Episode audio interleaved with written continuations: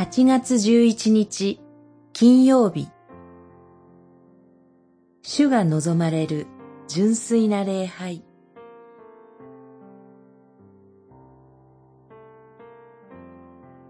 ホセア書九章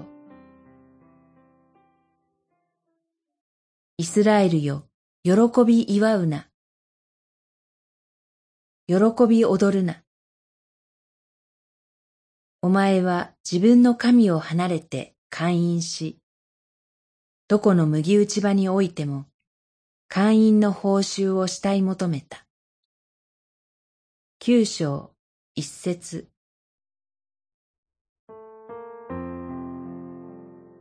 イスラエルには三大祭りがあり、その際には多くの人々が全土から聖女のある町に集まってきました。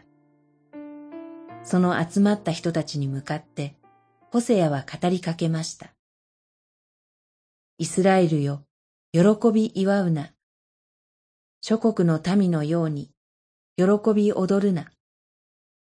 お前は自分の神を離れて会員し、どこの麦打ち場においても、会員の報酬をしたい求めた。祭りを喜んでいるイスラエルの民に向かって、ホセアは、喜び祝うな、喜び踊るな、と語りました。なぜ喜んではいけないのでしょうか。それは、イスラエルが自分の神を離れて会員し、どこの麦打ち場においても、会員の報酬をしたい求めていたからです。つまり、その祭りは主が望まれるような純粋な祭りではありませんでした。自分の神を離れて会員し、とあるように、異教的な礼拝の形が混在していました。麦打ち場とは、バールの祭儀でよく用いられた場所です。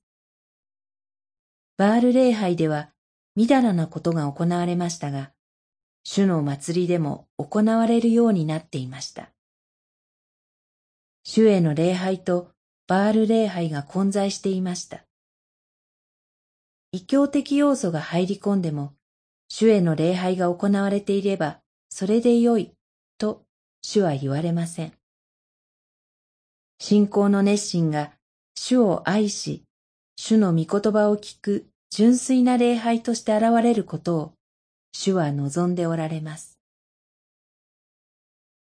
祈り主なる神よ、御言葉に従った純粋で熱心な礼拝を捧げる者たちとならせてください。